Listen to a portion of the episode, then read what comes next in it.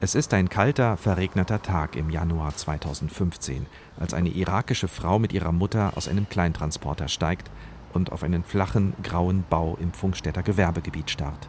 Ein Nirgendwo für die beiden. Was sollen wir hier? Meine Mutter ist krank. Why put it here? How can I stay here? How can? Beruhigen Sie sich mal erst mal und gehen Sie in mein Zimmer. Wir kommen noch. Sie verliert die Nerven. Die ersten Wochen waren purer Stress für alle. Für die Stadt, die Betreuer, die Flüchtlinge, die auf die hessischen Gemeinden verteilt wurden. Eine andere Begegnung in den ersten Tagen war die mit Hanna, der jungen Mutter, die sechs Jahre lang in Syrien ohne Brille ausgekommen war, kaum sehen konnte, bei einer Optikerin in Pfungstadt eine Brille gespendet bekam. Vielen Dank, ja. Bitteschön. Vielen Dank. Ich bin glücklich. Während es in den ersten Monaten nur um die Versorgung und die Verteilung der Flüchtlinge ging, wurde schnell klar, viele werden lange bleiben. Wohnraum wurde knapp, neue große Unterkünfte mussten her. Auch 2017 war das noch so, als der Pfungstädter Bürgermeister Patrick Koch eine weitere Unterkunft eröffnen musste und sich verärgerten Anwohnern stellte. So, jetzt gab es Fragen. Eine sehr wichtige Frage. Einige Pfungstädter fühlten sich überrumpelt von der Stadtverwaltung. Wir wurden kalt erwischt. Die haben gar nichts geplant. Die haben kein Konzept, die lassen alles auf sich zukommen. Die Stadt hatte durchaus ein Konzept und schon früh dafür gesorgt, dass die Flüchtlinge intensiv betreut werden im Rathaus von Halima Gutale, selbst vor 30 Jahren nach Deutschland gekommen und heute die Integrationsbeauftragte der Stadt.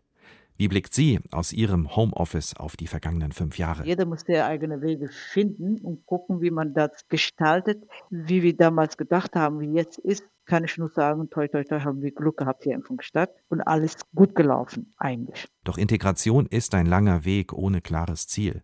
Gut gelaufen, eigentlich, sagt Gutale, und hinter diesem Wörtchen verbergen sich fünf Jahre mit Problemen, die weiter existieren. Es gibt noch immer viele, die mit der Sprache nicht zurechtkommen, aus unterschiedlichen Gründen keinen Tritt fassen, es gibt die, die weiter strampeln und sich anstrengen, andere, die resigniert haben und Hartz IV beantragen. Wohnraum ist noch immer knapp in Pfungstadt. Viele Flüchtlinge wohnen noch in Gemeinschaftsunterkünften, obwohl sie längst auf eigenen Füßen stehen, weil sie arbeiten. Hat sich Pfungstadt durch die Flüchtlinge verändert in den vergangenen fünf Jahren?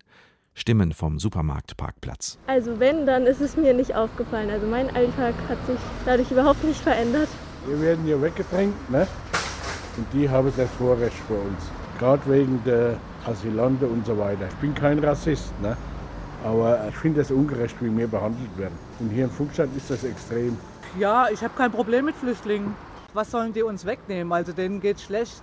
Integration ist eine Frage der Perspektive und ob erfolgreich oder nicht, sie passiert im Stillen, oft mit Hilfe von Ehrenamtlichen. Und doch, Neuankömmlinge und Alteingesessene leben eher nebeneinander her, wenig miteinander. Ist doch normal, sagt Anas al-Sadi, ein Syrer, der 2015 gekommen ist und seinen Platz gefunden hat in Pfungstadt. Meine Meinung, Heimat ist nicht, wo du geboren bist, sondern wo du sicher äh, dich fühlst, wo du echte Freunde machen kannst, wo du zufrieden bist. Und Pfungstadt ist und bleibt meine Heimat, meine neue Heimat.